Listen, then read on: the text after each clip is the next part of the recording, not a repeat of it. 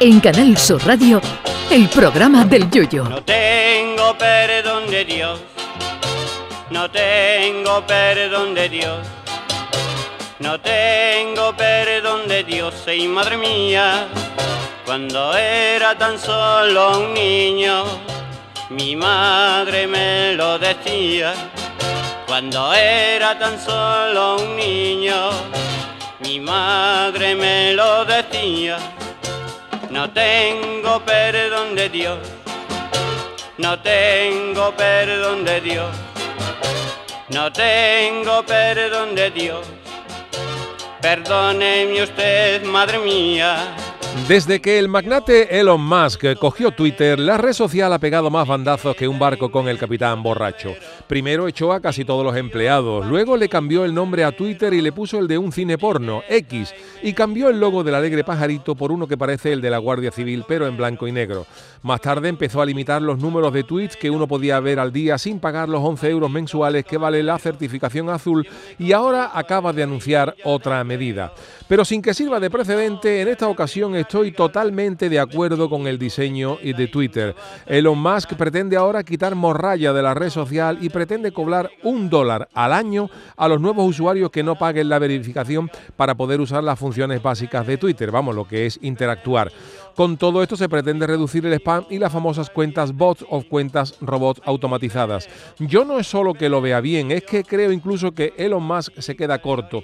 Yo sugeriría al dueño de Twitter que suba más el pago anual a 6 o 10 dólares y que además nos incluya a todos los que tenemos cuenta abierta, no solo a los nuevos, para quitar todavía más morralla de esta red.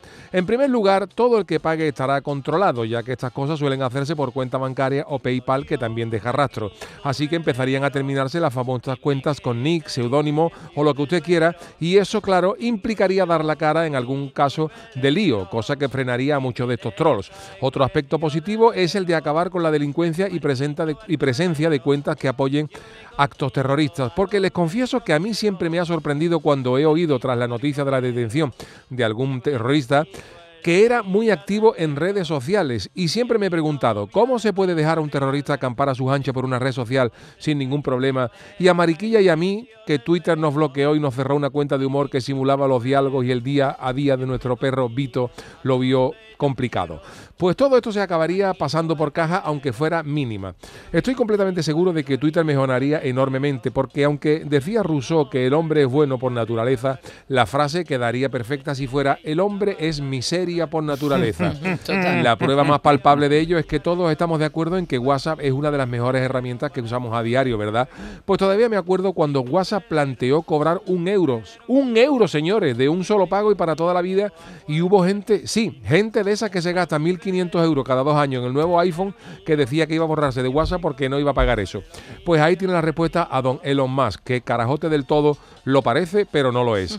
Así que eh, la gente es muy valiente detrás de un nick, pero cuando hay que dar la cara o pagar, sobre todo lo de dar la cara, eso ya es otro cantar. Así que, don Elon Musk, dígame usted cuándo y dónde tengo que poner mi dólar, que es una de las cosas que voy a hacer con más gusto. Todo sea por un Twitter libre de cobardes y carajote. ¡Viva usted, don Elon!